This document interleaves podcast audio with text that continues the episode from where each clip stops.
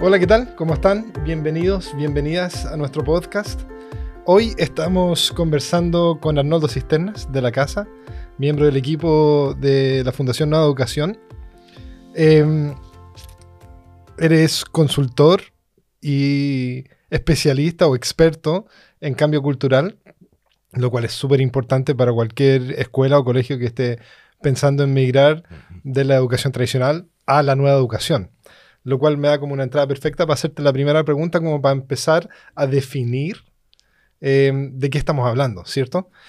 Entonces, la, primera pregunta con la que me gustaría que, empezaras, digamos, a, desarrollar esta idea es, ¿por qué necesitamos una nueva educación? ¿Cuál es el problema de la antigua? Em, y un poco definir también en el proceso de contestar esta pregunta, ¿qué es la nueva educación? Gracias, Brent, y de verdad que poder conversar y imaginar, elucubrar sobre cuáles son los los supuestos que están detrás de esta declaración es fundamental para poder entender lo que estamos proponiendo como fundación hoy día en Chile, eh, sobre todo en un momento tan complicado como el que estamos viviendo, que es la pandemia, eh, y donde la, la, educación se ha visto puesta en crisis. O sea, bueno, no solo la educación, el sistema completo, ¿no? Pero la educación, si ponemos el foco en la educación, es muy interesante mirar la pandemia cómo hace visible algunos temas que eran totalmente invisibles hasta ahora. Eh, si tú piensas, hasta antes de la pandemia, el aula era un lugar sagrado, un lugar que en este minuto ah, eh, es deseado y se quiere volver a ella. O sea, los profesores ruegan por volver al aula, volver a ese escenario educativo. Eh, y creo que eso devela la, lo poco que ha cambiado la educación durante las últimas décadas.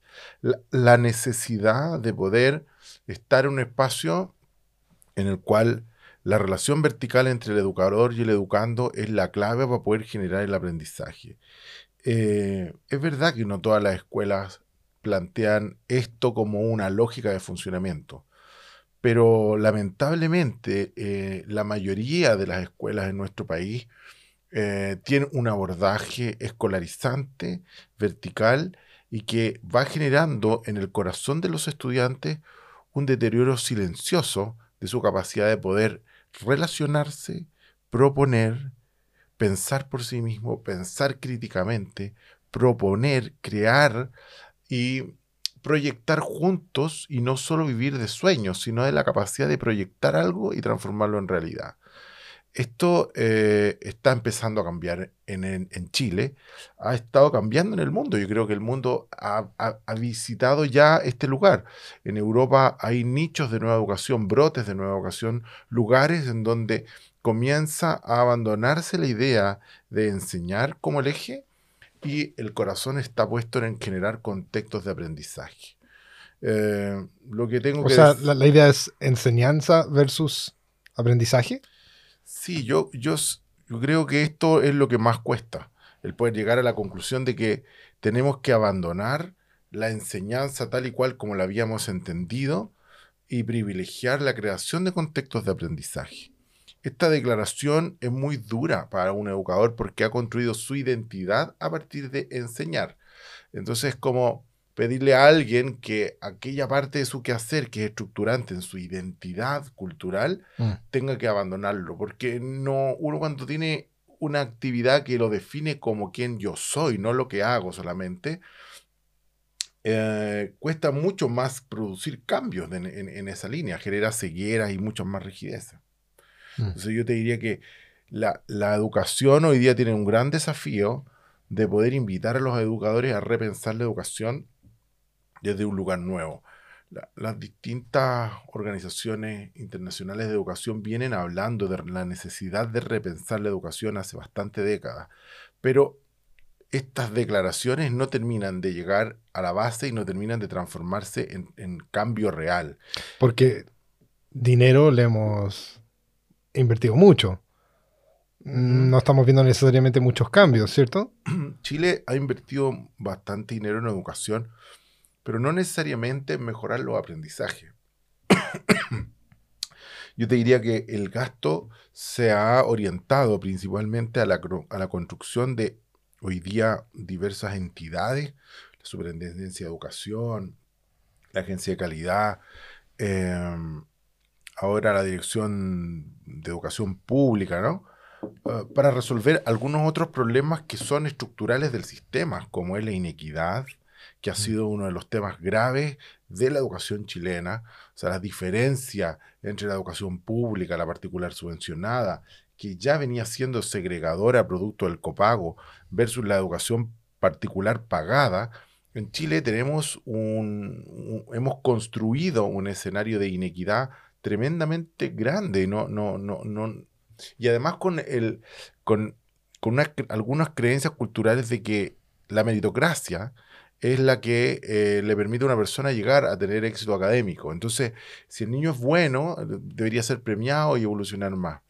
No hay una, una, una comprensión de la educación como un derecho y como una preocupación sistémica de todos. Eh, conversando con amigos en, en, Barcelona, eh, Boris me decía, Arnoldo, nosotros no podemos descansar hasta que haya una escuela a la cual yo no enviaría a mis hijos. Para mí esta es una declaración súper potente. Dice, no podemos descansar hasta que eh, deje de existir esa escuela a la cual yo no enviaría a mi hija. Mm. Y, eso es súper potente, porque de alguna manera es declarar que las hijas de nuestro país, los hijos son mis hijos. y, creo que eso no ha estado en el corazón de la discusión hasta ahora. En un sentido de propósito profundo. Entonces, como para recapitular, la vieja educación, la educación tradicional, es vertical, ¿cierto? Eh, Pepe Menéndez dice que cumplió su rol, tenía una razón de ser importante en su momento, pero hoy necesitamos algo nuevo. ¿Cierto? Yo creo que todos estamos de acuerdo, todas las personas que nos están viendo están de acuerdo que la educación como tal no, no funciona. ¿Cómo definimos lo que es la nueva educación? Yo creo que la educación tradicional ha cumplido un rol importante en el desarrollo de personas que luego se transforman en científicos, en ingenieros, en gerentes de empresas, en políticos, qué sé yo. Sin embargo, cuando miramos el mundo eh, que, que nos entrega esta educación tradicional, vemos que es un mundo con un desarrollo científico y tecnológico impresionante, pero al mismo tiempo con unas falencias brutales a la hora de poder entender la alteridad, la relación con los otros de una buena manera. Entonces tenemos un mundo en el que la, la educación tradicional de buena calidad ¿sí? es una educación que ha sido construida para una élite y para un pequeño sector de la población, que genera todos estos avances tecnológicos y científicos. Pero de igual manera es individualizante, como dices tú es individualizante, pero lo que, yo, lo que quiero decir con esto es, es una educación que permite el desarrollo tecnológico, el desarrollo económico, el desarrollo de la empresa, el desarrollo de, eh, de, la generación de riqueza y todo esto, pero para una élite y para algunos pocos, que son los que por mérito llegan allí. Pero al mismo tiempo, esa meritocracia que está en el corazón de la educación tradicional hace perder la noción del otro como parte de mí. Nosotros creemos que la nueva educación, el corazón en el corazón de la nueva educación hay un giro ético, político y relacional. No es, la nueva educación no es eh, mejor solo porque los niños aprenden más matemática o porque aprenden mejor biología, química o física, o porque pueden construir una solución eh, informática con, con computadores. No, o sea, eh, lo, lo, hace, lo hace mejor que la vieja educación, pero lo más potente es que lo hace con todos. Que es la manera en la que uno vive una vez que sale del colegio, de la universidad. Es, como, es como es la vida después, pero tú te encuentras con que los que asesoramos durante años, yo durante mucho tiempo en mi vida he sido asesor y consultor de equipos de empresa, de desarrollo de equipos de gestión, de equipos de liderazgo. Y tú te das cuenta que los mejores estudiantes de las mejores universidades de nuestro país tienen profundas dificultades para trabajar en equipo, para colaborar, para vivir sin ego, para vivir en la humildad, en la alegría, en la generosidad de crear juntos soluciones. Y los costos de transacción que pagan eh, los equipos de, de, trabajo en las compañías en Chile eh, son altísimos. Eh, y, y, tiene que ver con que nuestra educación te forma para poder resolver un problema matemático, pero al mismo tiempo te deforma para resolver problemas éticos, relacionales y políticos. Entonces la nueva educación no solo es un cambio en la metodología, no solo resuelve mejor los resultados de las escuelas en las pruebas estandarizadas, lo que, lo que aporta además de esto, y, y es más, es decir, las personas aprenden a hacer y a conocer a partir del ser y del convivir. Yo creo que en ese sentido, Delors, cuando plantea sus cuatro pilares del, aprendizaje, el ser, el convivir, el hacer y el conocer, eh, produce una dicotomía que la escuela la recibe y, y, la pone en práctica ya de una manera perversa. Porque la escuela va generando daño relacional temprano a partir de su, propio, de su propia manera de hacer educación. ¿Y qué te refieres con eso? ¿Con daño relacional? A ver, la UNESCO y, la ONU, qué sé yo, hablan de la necesidad, está súper en boga ahora el tema de la necesidad de la formación socioafectiva. Y, nosotros en el Instituto Relacional en España hablamos de la educación relacional y qué sé yo. Pero cuando alguien quiere hacer educación afectiva o relacional como un taller, como un programa paralelo, donde el psicólogo, el encargado de convivencia, hacen educación relacional, yo digo, estamos otra vez cayendo en el mismo problema, en el mismo error.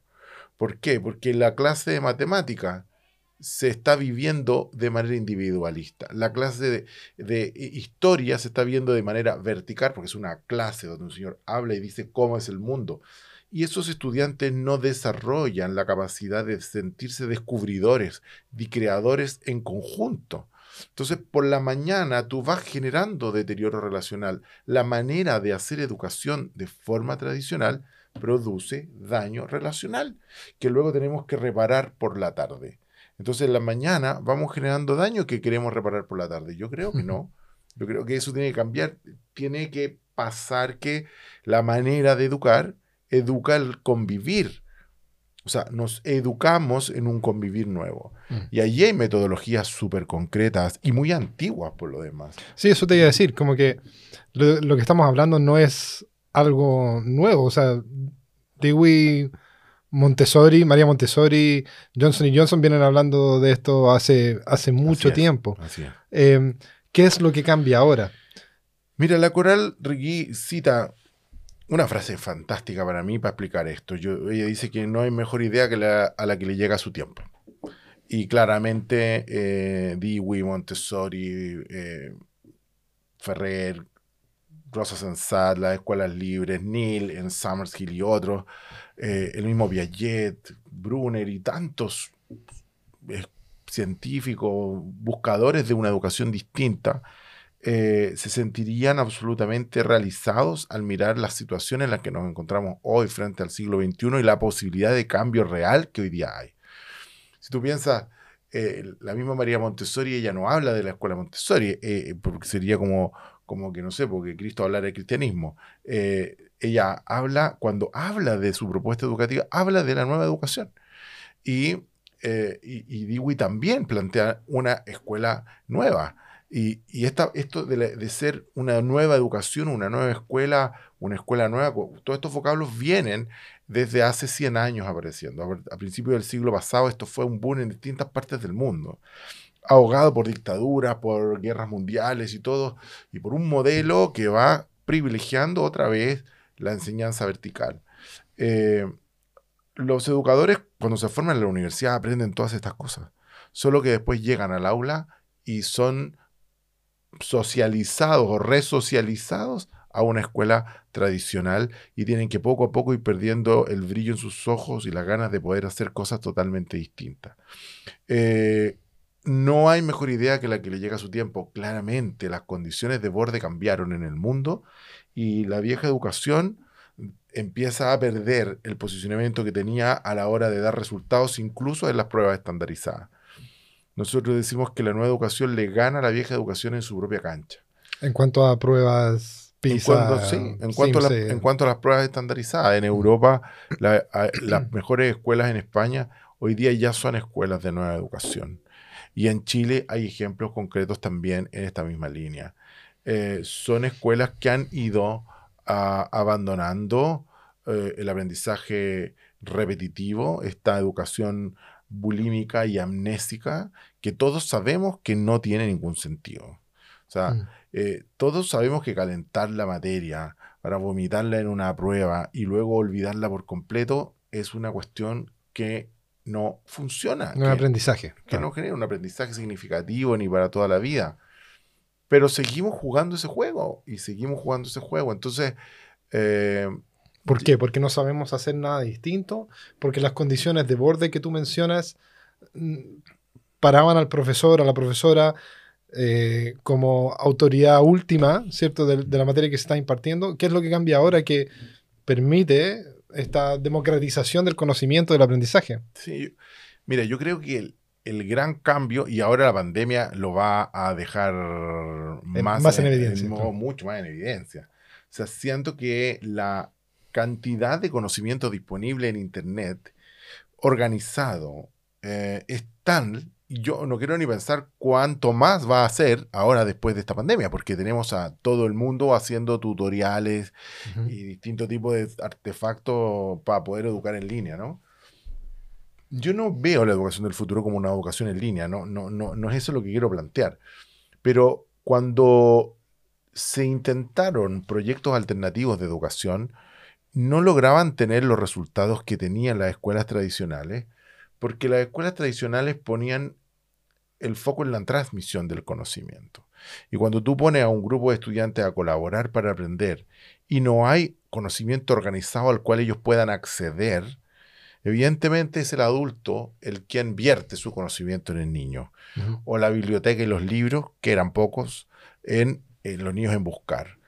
Al estar el conocimiento acumulado y organizado en Internet, se produce un cambio de contexto enorme porque ya no es necesario que los educadores construyan un artefacto para transmitir conocimiento porque ese artefacto ya existe. Lo curioso es que ahora, durante la pandemia, muchos eh, profesores digo, dicen, ¿por qué no usa el tutorial de matemáticas que es famoso y que es súper bueno? Dice, no, yo lo quiero hacer. Y aquí es donde está el, el, cambio cultural que necesitamos. O sea, al profesor le quitaron el aula ahora tiene una cámara y lo que tiene que hacer es hablarle a la cámara y construir una clase. Quiere llevar a Internet. Hacer lo mismo que estaba, haciendo, antes. estaba haciendo antes. Mm. Entonces, nos ve que las metodologías activas, colaborativas, de diseño reticular del aprendizaje son las que van a generar mayor potencia a la hora de eh, poner a los estudiantes a aprender. Entonces, respondiendo a tu pregunta, ¿qué pasaba antes? ¿Cuál es la diferencia con ahora? Lo que pasaba antes es que tú ponías estudiantes a trabajar, a colaborar y a, aprender, y sus resultados eran mucho menos potentes que los que hoy día se dan, dado que cuando van y buscan, lo que encuentran es impresionante. Ah, Tú dices Internet. Internet ha hecho la diferencia, claramente. O sea, Internet ha generado condiciones de borde que antes no existían. Pero no es que la nueva educación es por Internet. ¿no? Entiendo. Es que el acceso al conocimiento organizado. Es la, democratización de la información. De hecho, yo creo que el, acceso a Internet se va a transformar en un derecho humano. no en mucho tiempo. Y yo creo que la pandemia pone en evidencia que personas que viven en zonas alejadas o que son muy pobres y no tienen un, flujo de datos relevante están en una situación de inequidad. O sea, si la educación es un derecho, un niño hoy día en alto biobío, sin antenas de, celular o de internet, no tiene cómo ser educado. O sea, hay colegios hoy día que el 80, 90% de sus niños durante la pandemia no van a tener clases online porque no tienen internet. Entonces, eh, claro, pasa que durante la pandemia algunos educadores van a tener conductas media eh, reaccionarias y van a decir, oye, volvamos al pasado, volvamos al origen, volvamos a la clase vertical, porque se está desarrollando también un romanticismo con, e, con esa idea. volvamos a la normalidad. Exactamente. Eh, sin embargo, escuelas que ya estaban trabajando con metodologías activas, el estar en casa se ha transformado en, una, eh, en un desafío para profundizar el proceso de, de cambio hacia el aprendizaje colaborativo. Ahora, esto no es algo que tú un día despertaste, te leíste un par de libros y dijiste, eh, es hora, eh, ¿cierto? Esto tú lo viste en alguna parte y tú dijiste, mm. esto es una muy buena idea, necesitamos hacer esto en Chile. Necesitamos encontrar a las personas que ya tienen algunas semillas de, este tema plantado y están germinando, potenciar esos espacios, regarlos pero al mismo tiempo empezar a, también a, plantar semillas nuevas. ¿Dónde lo viste? Mira, yo, yo me formé como psicólogo en psicología educacional y mi primer gran proyecto de, después de salir de la universidad fue de innovación educativa full en la universidad, en la escuela de psicología. Cómo aprender de una manera distinta. Eh, Nunca voy a olvidar un día que con Pablo Genau, eh, que hacía clases sobre drogas y de riesgo y desviación social, yo digo, ¿por qué no generamos una experiencia inmersiva de los estudiantes antes de que conversemos sobre estas temáticas? Y hicimos una locura y nos fuimos a vivir a Manresa, que es una comunidad terapéutica, ¿no? Nos fuimos con los estudiantes a vivir una semana eh, como interno y estando dentro, viviendo la realidad. Ah, fue súper fuerte, fue increíble, de eso aprendimos mucho y generaron, se generaron prácticas. Eh, eran los años 90 y, y, hacer este tipo de cosas era entretenido, pero al mismo tiempo el sistema no tenía cómo encajarlo, era como, pero ¿y cómo lo transformamos en... ¿Cómo van a estar una semana en esto? O sea, no, ¿no? y los otros ramos. Y, la otra, ¿qué pasa con lo otro? ¿no?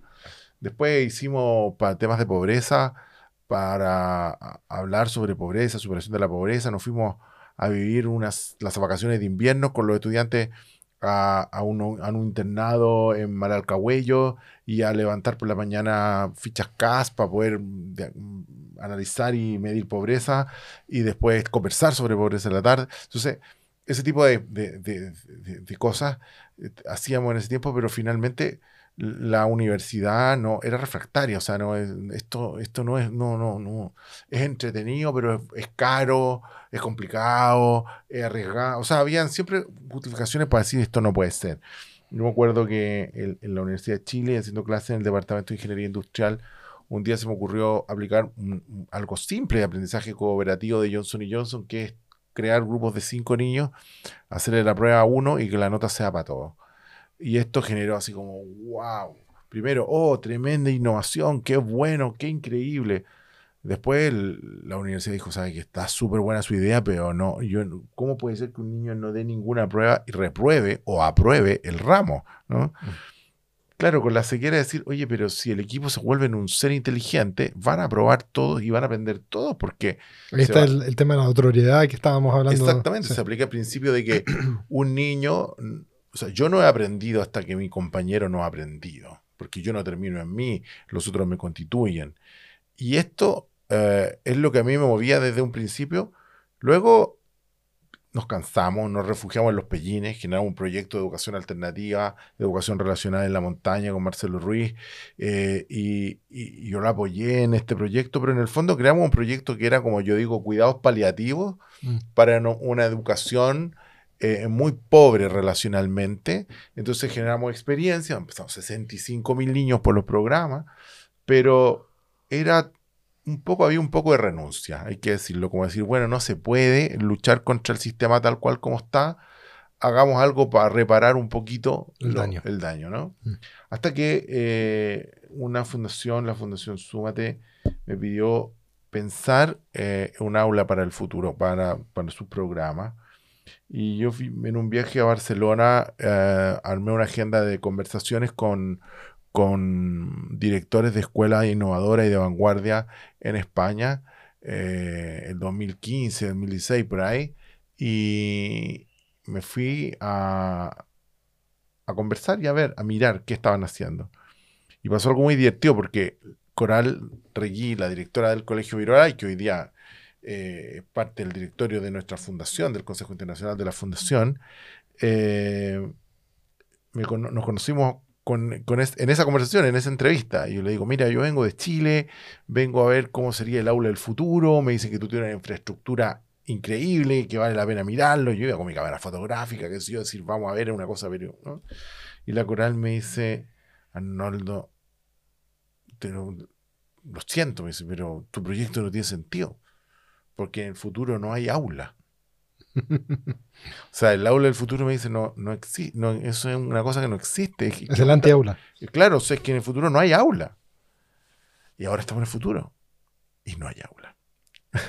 Este, o sea, fue una profecía así un poco dura, ¿no? Si en el futuro no hay aula, no, no sé si contaba con la pandemia, pero efectivamente la escuela eh, cambió y se transformó en un lugar abierto, profundamente abierto. De eso me gustaría luego profundizar más en esa idea porque tiene que ver con la apertura.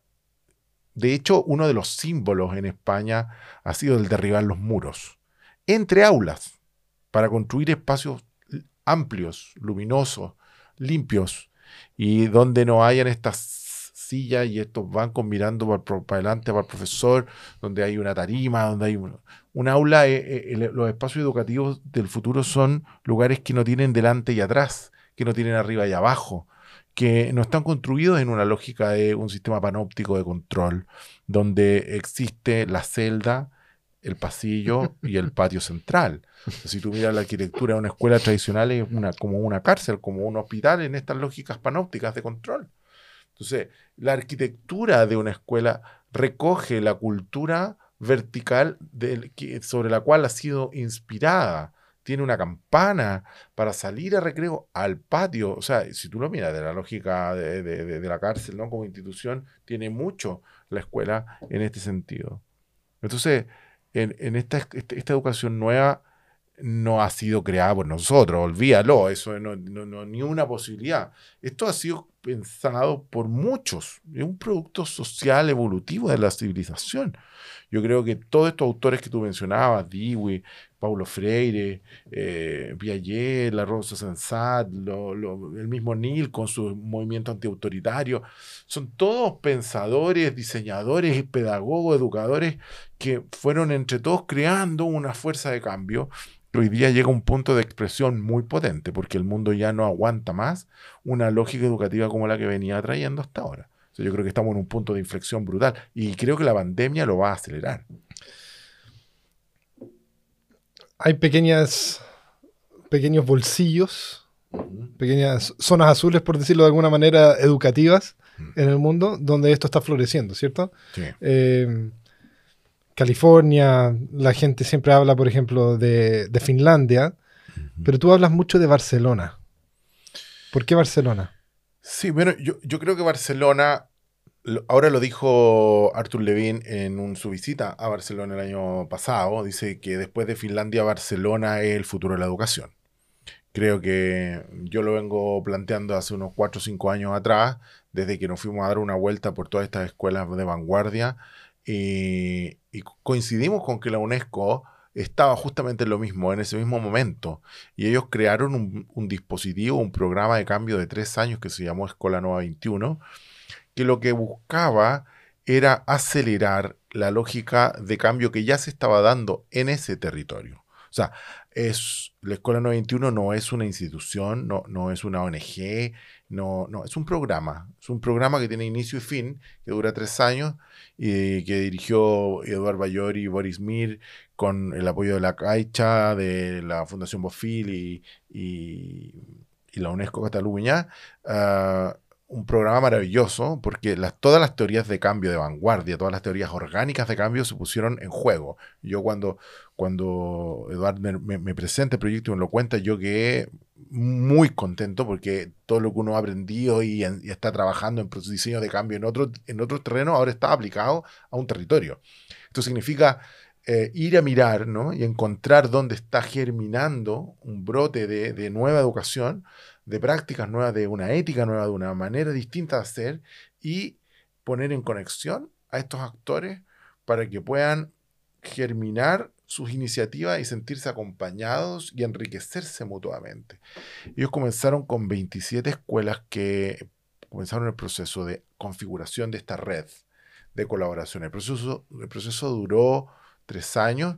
Al segundo, al segundo año ellos invitaron a más escuelas a sumarse al proceso y los más eh, optimistas pensaban que se iban a sumar, que se 100, 150 escuelas. 487 eh, escuelas mm. se suman al proceso. Esto es impresionante. ¿Por qué pasa algo así? O sea, eh, intentos como este ah, yo creo que han, ocurrido en otras partes del mundo y no han tenido este nivel de adhesión, este, este proceso de emergencia por conectividad tan potente. Y claro, cuando tú ya haces un poco de, arquitectura, o más que arquitectura, como arqueología histórica, ¿no? Miras cómo la, la, la, la, cultura catalana tiene que ver con esto, porque esto es un fenómeno cultural, claramente. Claro, tú te encuentras con que María Montessori vivió en Barcelona y fundó, eh, sentó las bases de esta escuela nueva. Ella misma hablaba de la nueva educación, era parte de su, propio, de sus propias declaraciones. Eh, la influencia de Dewey es muy potente también en Barcelona. Eh, las escuelas libres, Rosa Sensat, las escuelas anarquistas y modernas, generan un movimiento que es sometido por las dictaduras en España, Primo de Rivera, qué sé Franco, y ese movimiento sigue de manera subterránea, como viviendo underground durante todo el proceso, y con la, con la llegada del siglo XXI y la, el, todo el desarrollo tecnológico y, la, y la aparición de Internet, se produce este brote impresionante. Impresionante. O sea, tú estamos hablando de escuelas que no tienen recreo. No tienen recreo. O sea, no hay aula, no hay recreo, no hay profesor, no hay clase. Entonces, pero ¿y, bueno, ¿y cómo, y cómo tienen los mejores puntajes en, las pruebas estandarizadas, en las pruebas PISA? ¿Qué, pasó? ¿no? Y están a punta de gamificación, aprendizaje colaborativo, eh, aprendizaje basado en, solidaridad, en cómo escuelas que cambian el mundo, ah, escuelas que cambian su entorno. O sea, están trabajando, moldeando, por decirlo de alguna manera, este, este sentido de propósito en los niños, las niñas, desde muy temprana edad. Cuando tú entras a una de estas salas o bueno, ya no puedo... espacio de aprendizaje. espacio.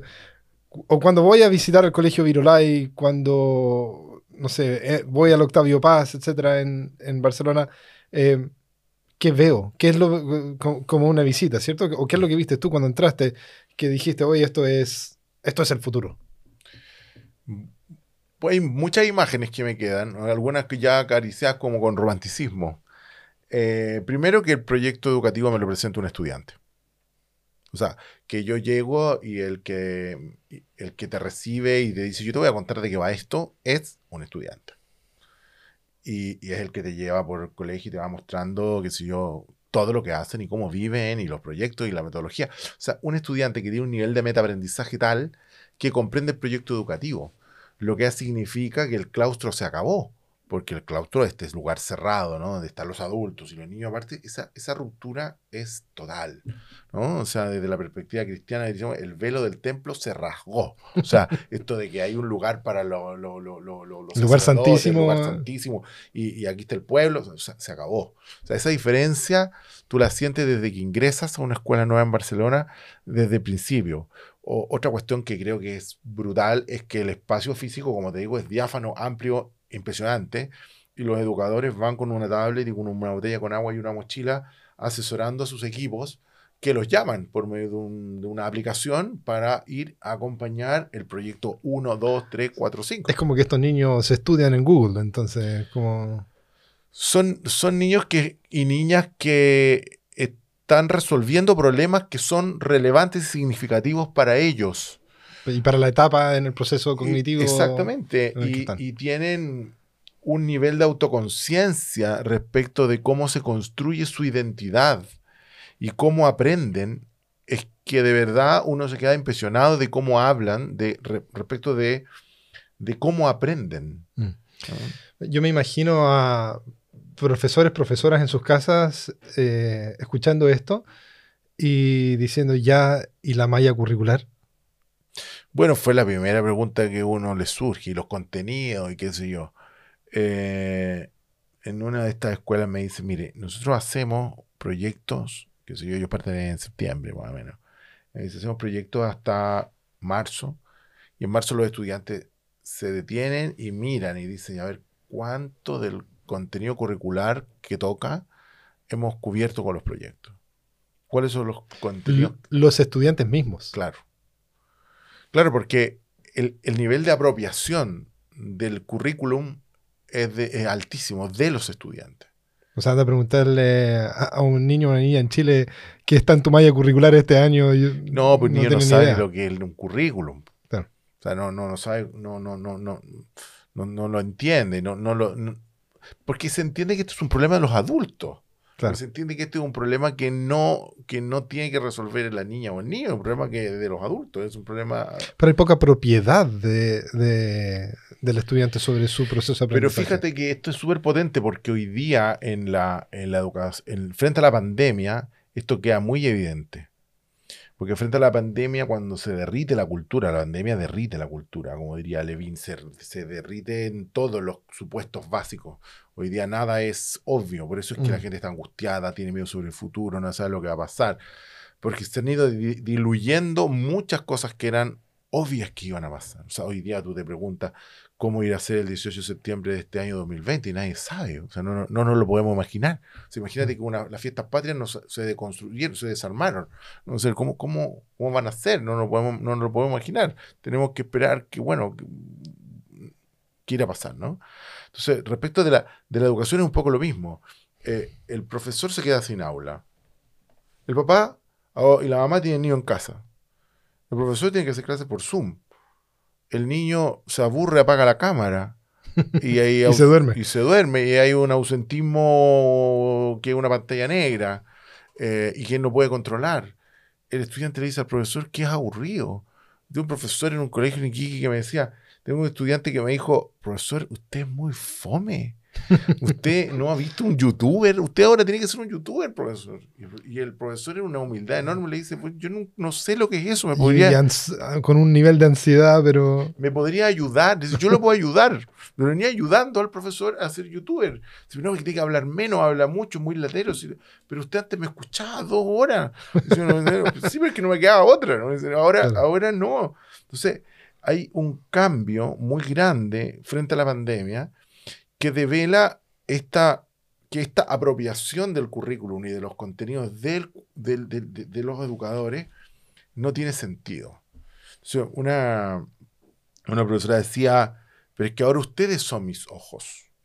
Yo ah, ahora no veo a, su hija o a su hijo. Ustedes son mis ojos. Yo le decía, pero esto es como que un enólogo de repente dice, me quedé sin olfato, ahora usted es mi nariz. Mm. Eso es absurdo. ¿Cómo el, enólogo, yo con suerte sé si el vino está picado, está bueno, está malo, pero qué cepa es, qué ensamblaje, de qué valle? Es imposible, no hay ninguna manera de poder hacer una nota de cata si yo no tengo las distinciones para poder mirar, en este caso oler, ¿no? O saborear. Entonces, por lo tanto, un educador no le puede pedir a un papá que mire, porque ahora son sus ojos, no son sus ojos los papás. En la casa hoy día una mamá, un papá ve lo que puede ver. Fíjate que la mayor preocupación de los papás y las mamás frente a las tareas y a los trabajos que se dan hoy día durante la pandemia tienen que ver con cumplir.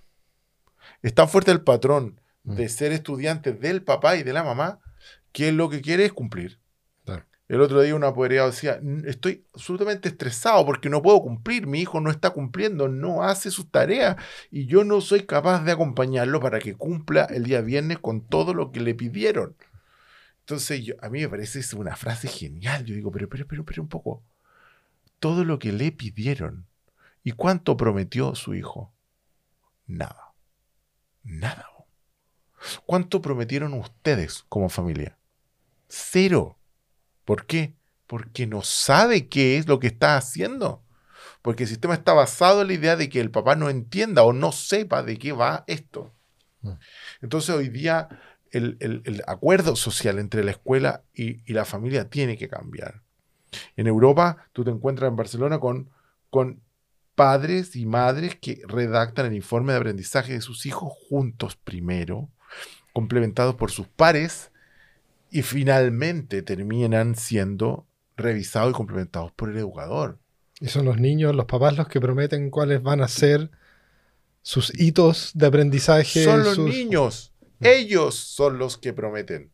Ni siquiera, ni siquiera los padres. Los padres conocen esta promesa y, se preocupan de que su hijo la pueda honrar, pero el, proceso no es cumplir una promesa, es cuáles son los aprendizajes asociados a esta promesa. Mm. Entonces, hoy día tú tienes una niñita de, primero básico preocupada, que si yo no sé, por los contenidos que de, de saberse los planetas.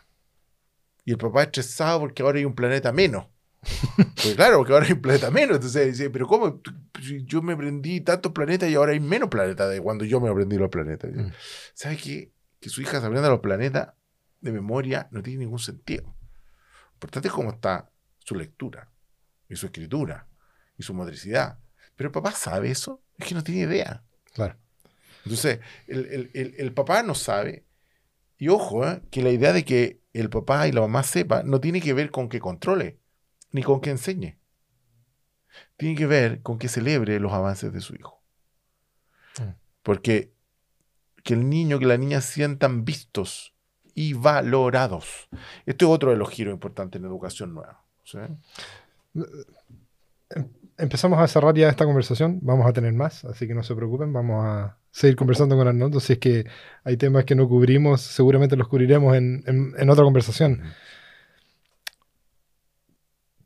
¿Cómo vislumbras el futuro de la nueva educación en Chile? ¿Cuál es el camino a recorrer? Mm. Mira, yo creo que esto, es muy...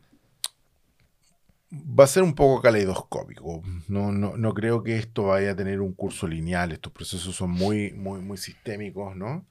Creo que todavía no logramos terminar de ver el efecto que la pandemia va a tener sobre la cultura chilena. No, no, solo el impacto económico, que seguro va a ser duro y muy complicado, sino que cuál es el impacto que va a generar sobre la cultura sanitaria, sobre la cultura comunitaria, sobre la atención primaria en salud y muchos otros fenómenos que se van a ver afectados.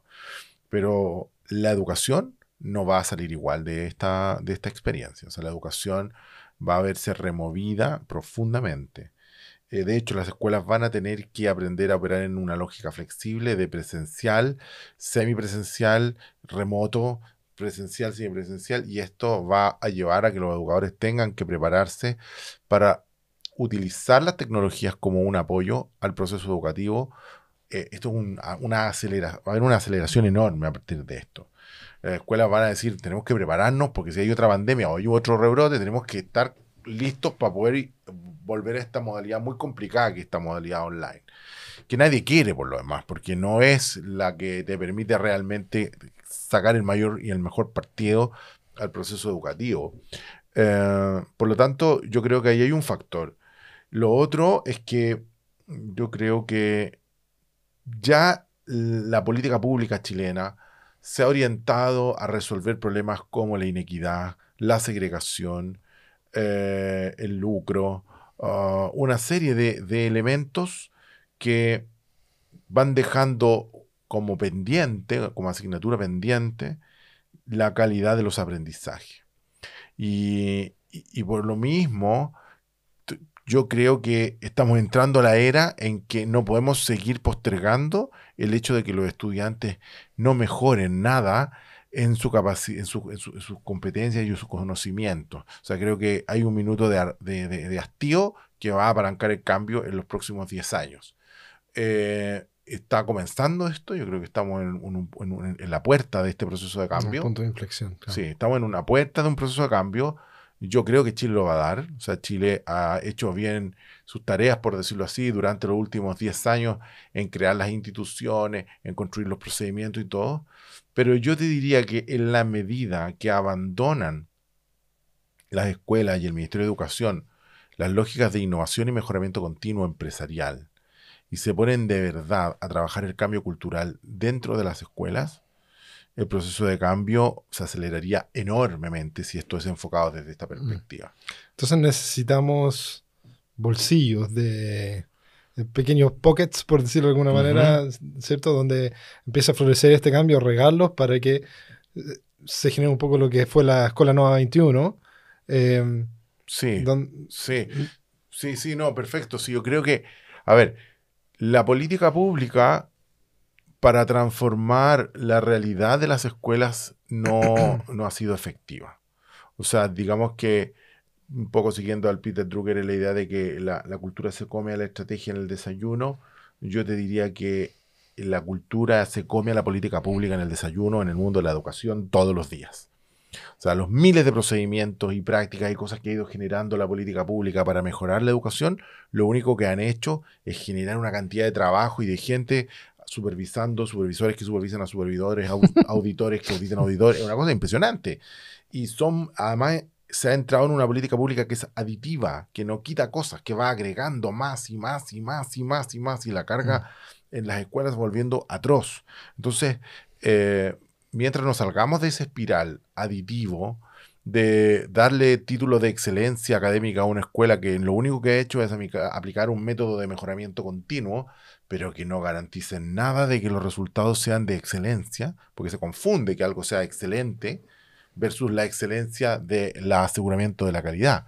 Yo con esto no estoy diciendo que esté en contra de las políticas de, o, en contra del aseguramiento de calidad como, como, como, teoría, porque ese enfoque está muy bien en, el mejoramiento continuo de procesos industriales, de montaje de un automóvil o qué sé yo.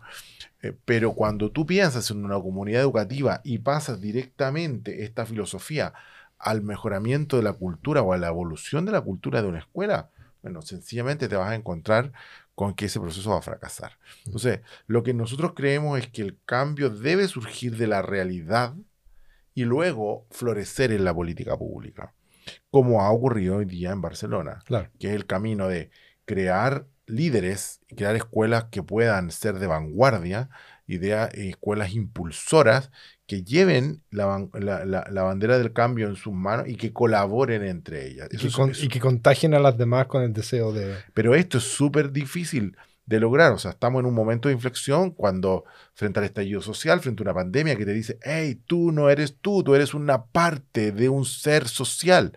Termina con la idea de que tú como colegio compites con otro colegio, tú no compites con otro colegio. Mm. Mientras no haya exista un colegio donde mi hija no pueda ir, no puedes estar tranquilo. Mm.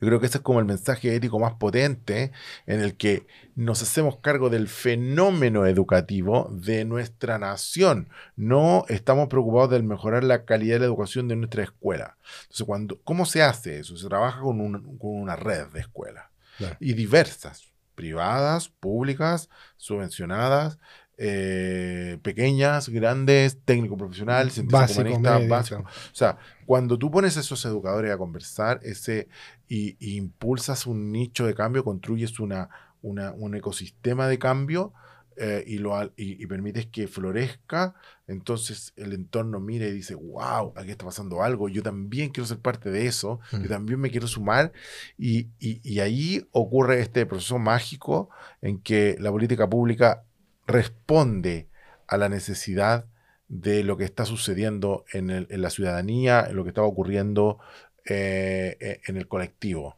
Ah, yo creo que los grandes cambios sociales ocurren de esa manera, no al revés. O sea, mm. no.